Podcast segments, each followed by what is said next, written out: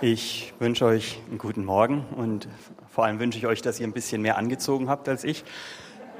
Ähm, aber ich kann euch versichern, auch wenn es sich nicht so anfühlt, es hat immer noch ein paar Grad mehr hier drin als draußen.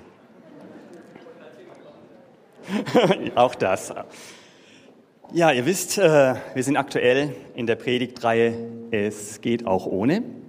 Letzte Woche hat uns der Udo was über Werke gepredigt und heute haben wir zum Abschluss der ganzen Serie einen recht bizarren Titel. Es geht auch ohne Durst. Vor einigen Wochen habe ich eine Lehrserie gehört von Johannes Hartl vom Gebetshaus in Augsburg. Und was ich da gehört habe und vor allem die Bibelstelle, um die es da ging, das beschäftigt mich seither eigentlich jeden Tag. Die Stelle ist im Johannesevangelium, Kapitel 4. Äh, ihr braucht jetzt nicht eure Bibeln aufschlagen, ich erzähle die Geschichte kurz. Die Bibelcracks unter euch wissen wahrscheinlich schon, um was es da geht. Es geht um das Gespräch von Jesus am Jakobsbrunnen. Jesus und seine Jünger sind also auf dem Weg von Judäa nach Galiläa, also von ganz im Norden nach ganz in den Süden. Und diese Reise, die führt sie durch eine Gegend durch, die Samarien heißt. Es ist mittags, knalle heiß, eine Wüstengegend. Und sie machen Rast an so einem Brunnen. Genauer genommen, Jesus macht die Rast und seine Jünger gehen einkaufen. Und er sitzt da also so und dann kommt eine Frau, eine samaritische Frau. Und das allein ist ist eigentlich schon bemerkenswert, weil die kommt mitten am Tag, also 12 Uhr mittags, die Sonne, wie gesagt, Wüstensonne knallt wirklich runter. Das ist auffällig, weil normalerweise würden die Frauen aus dem Dorf entweder früh morgens oder spät am Nachmittag kommen, wenn die Sonne nicht mehr so heiß brennt. Diese Frau, die kommt mittags, das heißt schon, die vermeidet eigentlich den Kontakt zu den anderen Leuten aus dem Dorf. Irgendwas stimmt da nicht. Also die hat offensichtlich nicht so ganz den guten Stand im Dorf. Und Jesus spricht sie an und bittet sie, ob sie ihm was zu trinken geben kann. Damit wirft er schon wieder mal sämtliche Konventionen der damaligen Zeit über den Haufen, weil er ist Jude, sie ist Samariterin. Das geht eigentlich nicht. Also die dürften gar nicht miteinander reden. Ihr müsst euch das wirklich so vorstellen. Also damals die Samariter, die galten für die Juden als die absoluten Unmenschen, die Ketzer, die völlig falsches Zeug geglaubt haben. Also wenn man so ungefähr, wenn ihr durch die Fußgängerzone geht und euch kommt ein Samariter entgegen, ähm, ihr würdet garantiert auf die andere Straßenseite gehen und jeden Blickkontakt vermeiden. Das ist der Frau auch bewusst. Die sagt also auch, ähm, Moment mal, was, du kannst doch hier nicht einfach mich ansprechen. Geht doch nicht, du Jude, ich Samariterin. Ähm, irgendwas ist doch hier faul. Und Jesus antwortet dann, wenn du wüsstest, was Gott den Menschen schenken will und wer es ist, der dich jetzt um Wasser bittet, dann hättest du ihn um Wasser gebeten und er hätte dir lebendiges Wasser gegeben. Dieses Wort, was da steht im Griechischen für lebendiges Wasser, das ist tatsächlich das Wort, was damals auch verwendet worden ist für Quellwasser, also Wasser, was nicht aus einer Zisterne kommt. Bei Jesus hat es klar noch eine tiefere Bedeutung, aber nachdem es ein normales Wort aus der damaligen Sprache war, kann man schon auch nachvollziehen, die Frau, die kapiert nicht, dass Jesus da auf eine tiefere Ebene gehen will, sondern bleibt auf dieser normalen Brunnen- und Wasserebene und sagt dann, ähm, was denkst du dir eigentlich? Ähm, wie, wie willst du mir Wasser geben? Du hast ja noch nicht mal einen Eimer dabei und der Brunnen, der ist so tief, du kriegst da nichts raus. Aber auf diese Einwände geht Jesus gar nicht groß ein, sondern er sagt, Weißt du, wer das Wasser trinkt, was man hier aus dem Brunnen rausholt, der wird wieder durstig. Aber wer von dem Wasser trinkt, das ich ihm geben werde, wird nie mehr Durst haben. Ich gebe ihm Wasser, das in ihm zu einer Quelle wird, die bis ins ewige Leben weitersprudelt. Und jetzt wird es interessant für die Frau. Ne? Und denkst du, oh ja, super, dann brauche ich nicht mehr hierher rennen zu dem Brunnen, gib mir dieses Wasser. Ne? Und dann spinnt sich der Dialog noch so eine Weile weiter. Da geht es dann über die Lebenssituation von der Frau und dann werden so ein paar hochtheologische Fragen angerissen. Wo muss man Gott anbeten? Auf diesem Berg da oder nur in Jerusalem? Und das geht noch eine ganze Runde weiter. Ich will mich aber jetzt heute auf diese ersten 15 Verse da in dem vierten Kapitel beschränken. Und wir wollen uns jetzt diese Worte von Jesus da in vier kleinen Häppchen genauer anschauen. Fangen wir mal an mit diesem, dann hättest du ihn um Wasser gebeten. Das ist also der erste Schritt, diese Erkenntnis, eigentlich habe ich Durst. Eigentlich müsste ich um Wasser bitten. Ein anderes Wort für diesen Durst, um den es da geht, ist Sehnsucht. Ne? Ich sehne mich nach was, ich sehne mich nach mehr. Ich bin bedürftig. Also letztlich eine, eine Sehnsucht nach Beziehung. Und dann kommt die Frau zu diesem Punkt, ja, gib mir dieses Wasser. Eigentlich habe ich Durst. Und das fällt uns oft so schwer, das einzugestehen. Ne? Es ist saumäßig wichtig, cool zu sein. Ich habe mein Leben im Griff, kriege das schon alles gebacken. Und das ist eine Einstellung, die ist ähm, keineswegs nur irgendwie da draußen vertreten, sondern auch bei uns. Also auch unter gläubigen Christen findet sich das. Ich gehöre auch mit dazu. Ne? Trotzdem, diese Wahrheit, jeder ist eigentlich im Tieferen drin zutiefst bedürftig. Also in jedem von uns ist so ein kleines Kind, was manchmal weint, was Mangel hat, was Sehnsüchte hat. Das Schöne ist, wenn man sich anschaut, wie Jesus damit umgeht. Weil Jesus ist total entspannt damit. Der sagt einfach, ja, wenn du mich bittest, dann gebe ich dir. Du bist bedürftig. Ist okay so. Wunderbar. Er sagt keineswegs irgendwie sowas wie, na, okay, einmal gebe ich dir noch was, aber eigentlich solltest du besser drauf sein oder eigentlich solltest du perfekt sein. Oder jammer nicht so rum, bring dein Leben auf die Reihe. Nee, nee, ganz im Gegenteil. Er, er lehrt uns auch an anderer Stelle, wo er den Jüngern des Vaterunser beibringt, zu sagen, gib mir heute, was ich zum Leben brauche, gib mir. Also er sagt, unser tägliches Brot, gib uns heute. Und er sagt nicht, dass wir beten sollen, Herr, lass mich heute keinen Hunger haben. Nein, Jesus hat überhaupt kein Problem mit Bedürftigkeit.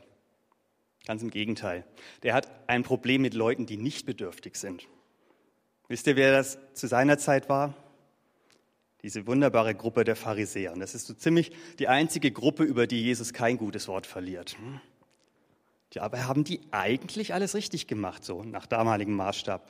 Theologisch, religiös, wunderbar, auf alles genau geschaut. Und sie waren herrlich von sich überzeugt. Ne? Problem ist, die waren in einem Zustand, dass sie ihren eigenen Zustand von Bedürftigkeit, von ihrer inneren Armseligkeit nicht mehr erkannt haben.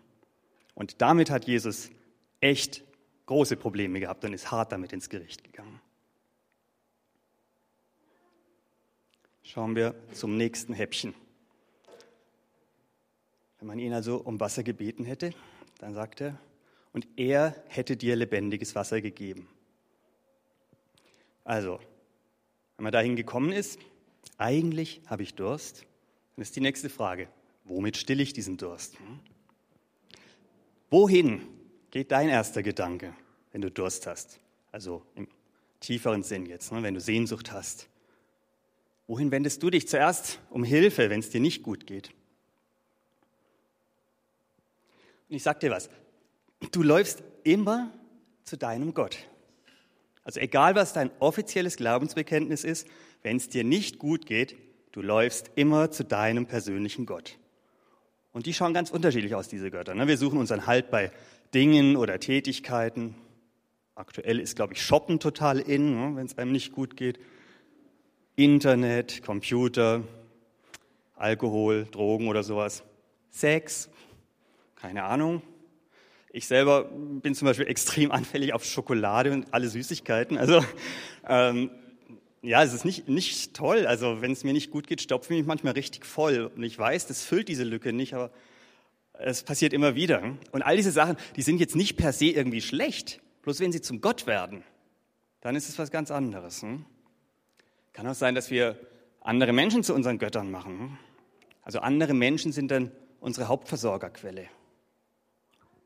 Da steckt so diese falsche Sichtweise dahinter, jemand anderes könnte mein Wasser sein, also muss mich trösten, ist verantwortlich dafür, dass, dass es mir gut geht. Leider suchen wir ziemlich selten tatsächlich unseren Durst zu stillen bei Gott. Das Problem daran ist nur, wir sind eigentlich gemacht für Gott, für diese Nähe, für diese Beziehung zu Gott. Und deswegen wird auch nichts anderes diesen Durst wirklich stillen. Das ist wie das, was Jesus zu dem Wasser hier sagt. Wer anderswo seinen Durst stillt, der wird wieder durstig werden. Und deswegen ist es so unheimlich wichtig, dass wir erkennen, wo im Leben sind denn diese falschen Götter und diese falschen Götter dann entthronen. Also frag dich mal ganz kurz, was ist denn dein persönlicher kleiner Gott?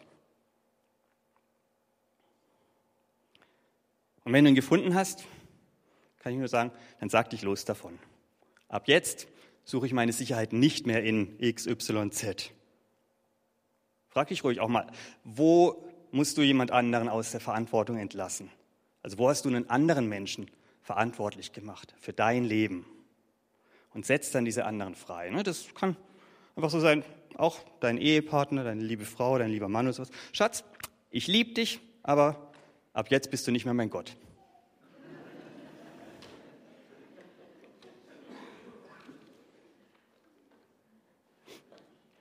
Es ist ja total interessant, ähm, was Jesus dann in der Geschichte als neues Thema aufs Tapet bringt, als die Frau endlich zu dem Punkt gekommen ist, dass sie ihren Durst bekennt und sagt, gib mir dieses Wasser. Wisst ihr, was er dann sagt? Hol deinen Mann. Seltsam, ne? Was ist da jetzt der Zusammenhang mit dem Thema Durst? Aber wenn man ein bisschen weiterliest, merkt man, dass Jesus mit dieser Aussage oder mit dieser Aufforderung, hol deinen Mann, seinen Finger ganz genau in die Wunde reinlegt bei der Frau, nämlich wo sie ihren Durst immer versucht zu stillen. Sie rennt jeden Tag zu diesem Brunnen, um Wasser zu holen und in ihrem Leben rennt sie ständig zu anderen Männern. Ne? Jesus weiß es, er sagt dir dann auf den Kopf zu, ja, stimmt, du hattest schon fünf Männer und der, mit dem du jetzt lebst, das ist nicht dein Mann und sowas. Also das ist genau der Wundepunkt von dieser Frau. Sie rennt nach den Beziehungen hinterher und versucht es mit einem Mann nach dem anderen, aber ihr Durst wird nicht gestillt. Also so diese, dieses Verzweifelte, wenn ich nur den richtigen Partner finden würde, dann ging es mir doch gut. Aber diese Sehnsucht in der Frau drin und diese Sehnsucht in uns auch drin, die richtet sich nicht auf einen Menschen, auf irgendein erschaffenes Wesen, sondern die richtet sich eigentlich im Grunde auf Gott. Im tiefsten ist es eine Sehnsucht nach Beziehung eine Sehnsucht nach Beziehung mit Gott. Eine Sehnsucht nach Anbetung, nach, nach dieser Beziehung, ihn wirklich zu kennen.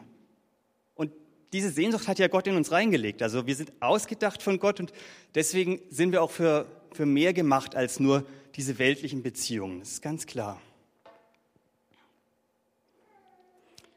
Gut, das, das nächste Häppchen, hm, das ist schon eher ein richtiger Brocken von, von der Länge her. Ne?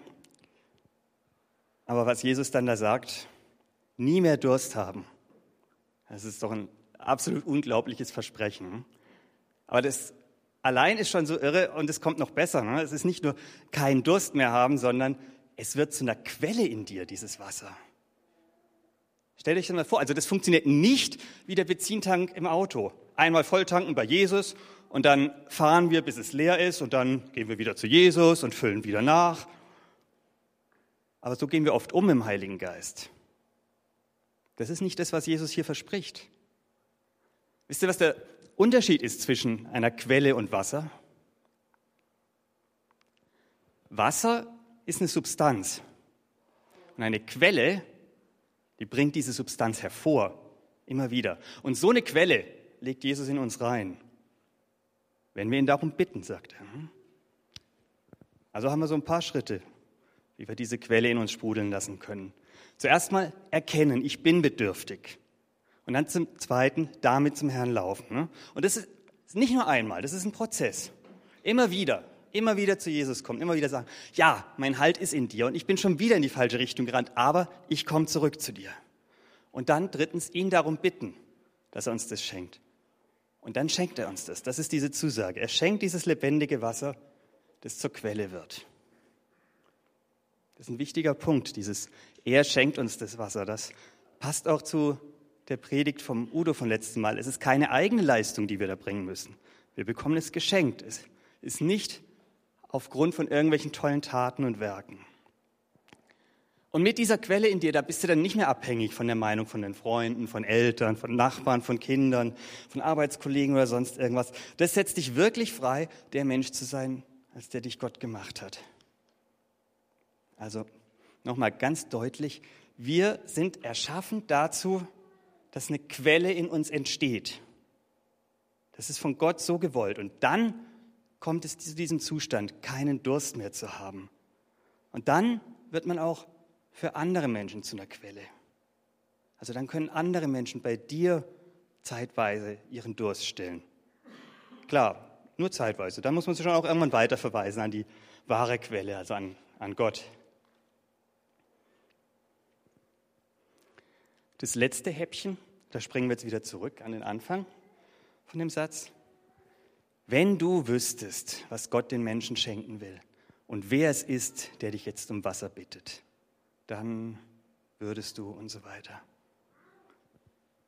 Wisst ihr, was meine These dahinter ist? Wir haben keine Ahnung, wie er wirklich ist. Keine Ahnung davon. Jesus ist Gott. Hm? Er sagt von sich selbst, mir ist gegeben alle Macht im Himmel und auf der Erde. Alle Macht, also das ist eine absolute Aussage. Stellt euch das mal vor. Also das Größte, das Mächtigste, das Tollste, was ihr euch vorstellen könnt, ist ein schaler Abklatsch gegenüber das, was Jesus wirklich ist.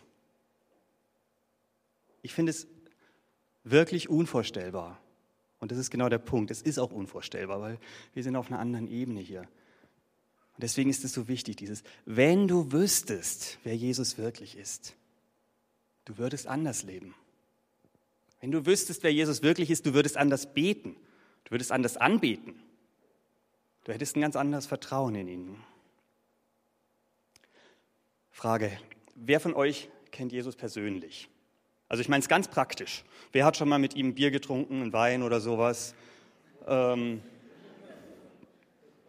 okay, ähm, dachte ich mir, dass keiner dabei ist. ähm, aber es gibt Leute, die haben das gemacht. Hm? Johannes, der Jünger Johannes, der kannte Jesus wirklich ziemlich gut, hm? war ihm total nahe, wird ganz oft Lieblingsjünger genannt und sowas. Und dieser Johannes, der also x-mal mit ihm Wein getrunken hat, Bier wahrscheinlich nicht, oder? Ich weiß nicht genau. Mit Bier war, war glaube ich, nicht so die Sache. Aber Wein auf alle Fälle, Wasser auch, Fische gegessen und so weiter. Also Johannes kannte Jesus persönlich sehr, sehr gut. Und dieser Johannes, der trifft Jesus einige Jahrzehnte später wieder in einer Vision. Und die hat er aufgeschrieben. Die könnt ihr nachlesen. Hm? Letzte Buch der Bibel, die Offenbarung. Und ganz am Anfang, Offenbarung 1, da schreibt er davon, wie er Jesus wiedergesehen hat. Ich mag das jetzt nicht vorlesen, ihr könnt es wirklich mal nachlesen, Vers 13 und die folgenden. Aber wie er Jesus da beschreibt, das ist unglaublich. Ne? Also beschreibt eine fantastische Erscheinung mit Augen wie Feuer, mit einer Stimme wie das Tosen des Meeres, ne? mit einem Gesicht, das leuchtet wie die Sonne am Mittag und wir hatten es vorhin schon mal, also die Leute waren Wüstensonne gewohnt. Das ist eine helle Sonne. Ne? Das ist nicht so wie jetzt heute hier die Sonne am Mittag. Das ist hell. Das ist richtig hell. Und dann schreibt er, als ich ihn sah, fiel ich wie tot vor seinen Füßen zu Boden. Und da lag er dann und musste darauf warten, dass Jesus kommt und Hand auf ihn legt und sagt, okay Johannes, alles in Ordnung, hab keine Angst, ich bin's. Ne? Wisst ihr, also wenn sogar der Johannes, der ihn so gut kannte, diese Herrlichkeit von Jesus nicht ertragen kann und wie tot zu Boden fällt, was, was wissen wir dann davon, wie Jesus wirklich ist? Was wissen wir von seiner Größe, von seiner Macht? Was wissen wir von, von seiner Liebe, von seiner Energie, von seiner Gegenwart? Wenn du wüsstest, wer es ist, wenn du wüsstest, wer es ist. Und die gute Nachricht ist, wir können ihn tatsächlich näher kennenlernen. Durch sein Wort und durch den Heiligen Geist. Weil Jesus hat uns auch das versprochen. Ne? Er sagt ganz gezielt, wer mich sucht, von dem werde ich mich finden lassen. Das können wir also tun, Schritt für Schritt. Jeden Tag. Jeden Tag ein bisschen mehr. Und Schritt für Schritt wird dann auch diese Quelle in uns stärker werden. dieses lebendige Wasser in uns fließen und, und strömen, wenn wir ihn darum bitten. Und das ist also wirklich das, was, was ich mir total wünsche für mein Leben, für euer Leben, dass wir Schritt für Schritt immer mehr in Verbindung sind mit dieser Quelle, mit diesem lebendigen Wasser, was Jesus uns schenkt. Wenn es dir auch so geht und du es möchtest, dann steh jetzt auf und bete mit mir zum Abschluss.